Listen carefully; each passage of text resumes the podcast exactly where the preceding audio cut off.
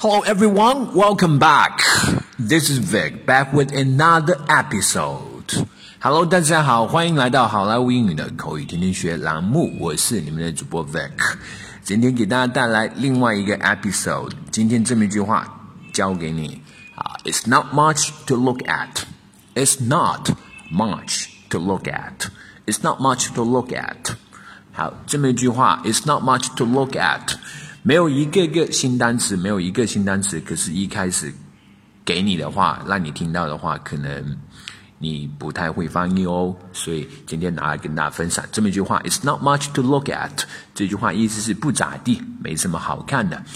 It's not much to look at。All right，现在我们来看一个 dialogue。Hey Jason, how are you holding up? Heard you just made it back from Las Vegas CES 2018. Hey Jason，你还好吗？听说你刚刚从二零一八年拉斯维加斯 CES 展会回来。Yep, I just arrived this morning. I still suffer the jet lag. 是呀，今天早上刚到的，还在倒时差呢。Oh, I see. Just a quick question. What do you think of the CES this year? 嗯，这样啊，就问一个问题，你觉得今天今年的 CES 怎么样啊？Well, it's not much to look at.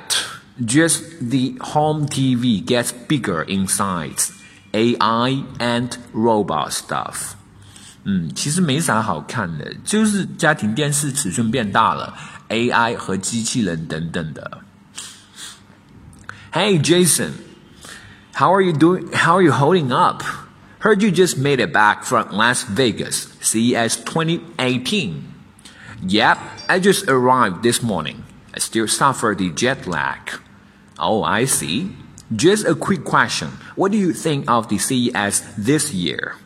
Well, it's not much to look at. Just the home TV gets bigger in size. AI and the robot stuff.